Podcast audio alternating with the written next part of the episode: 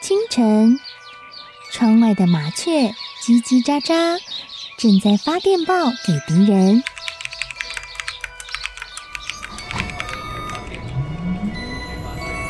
地底下的地铁，像敌人养的蛇，到处巡逻。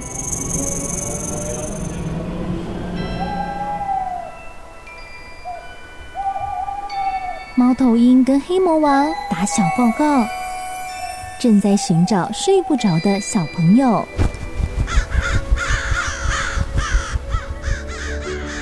铅笔是对抗邪恶势力的宝剑。黑魔王，你出来！书包是最坚固的盾牌。小狗是最有勇气的士兵。维多叔叔和你一起守护故事里的和平。你是英勇的骑士，你是机智的公主。维多叔叔的故事欢乐车，听故事，用想象力听见我们的与众不同。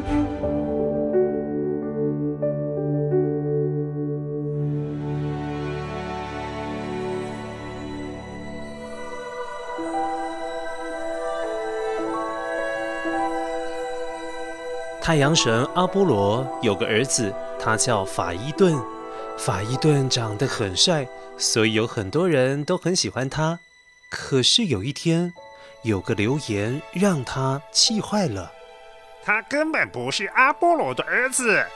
呃，我好像听说也是这样子，他根本不是阿波罗的儿子啊。这让很注重形象的法伊顿很不是滋味耶。准备去找他的父亲太阳神阿波罗证明自己的身世。岂有此理！我必须证明我的身份。阿波罗住的地方是金碧辉煌的太阳神宫殿，这宫殿就建造在神的领地，那是一座好高好高的高山。宫殿里的每一砖每一瓦，都会发出璀璨的金色光芒，哇、好亮啊！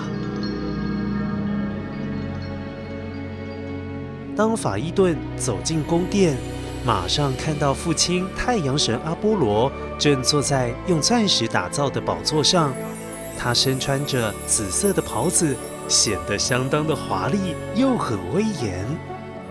法伊顿向父亲阿波罗说明来见他的原因。是为了要破除自己身世的谣言。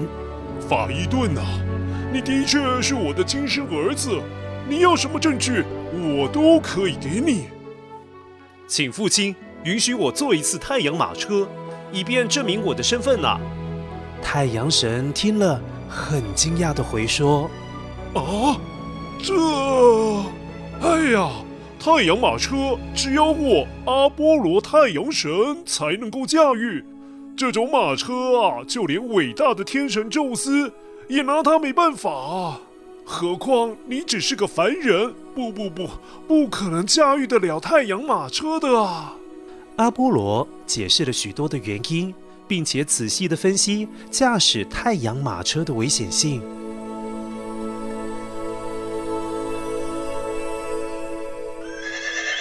这拉太阳马车的马精力充沛，而且非常的骄傲，不听别人使唤。你可能控制不了他们。再加上啊，这一路上颠簸崎岖，当马车要登上空中的时候，那驾驭马车的人是会被太阳照得眼花缭乱，连地上哪里是海洋，哪里是陆地，可能都分不出来呀、下坡的时候，速度可是更快了。这没有经验的人呢、可能会失去控制，恐怕连人带车还有马儿都会一起跌进海里啊！哎呀，这实在是太危险了！我的好儿子啊，我请你打消驾驶太阳马车的念头，因为一路上还有许多可怕的妖怪呀、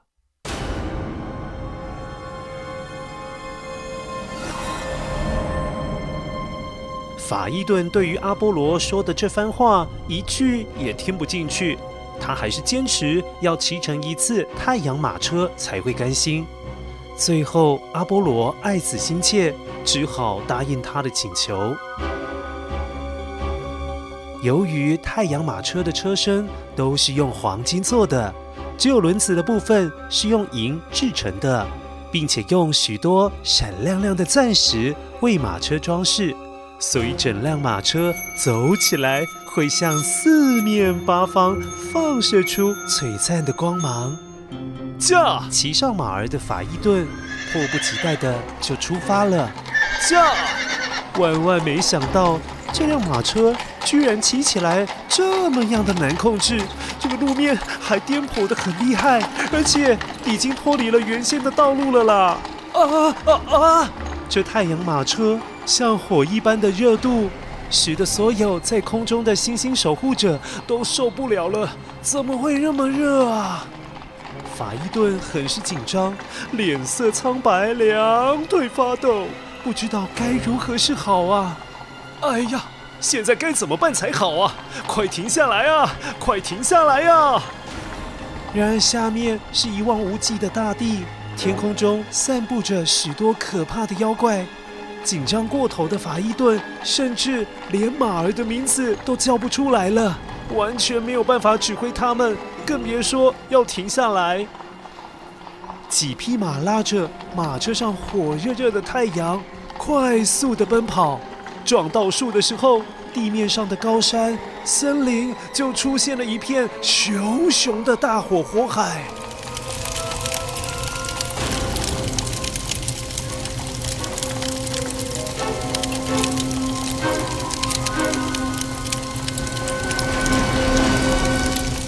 大河、小溪全部都干涸了，不少马车经过的地方，更是瞬间出现了沙漠。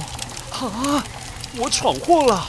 法伊顿驾着太阳马车到处惹祸，人们还有神仙们都叫苦连天。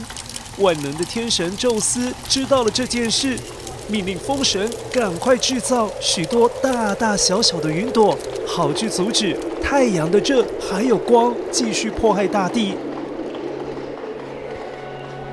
伤脑筋的宙斯想来想去，想不到更好的方法来阻止这一切，只好发射雷霆，用闪电，用雷电，把法伊顿的太阳马车击碎了。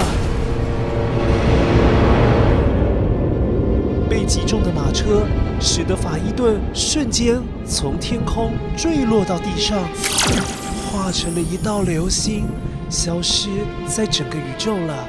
后来的人每当看到流星，就会想起这位阿波罗的儿子，他叫法伊顿。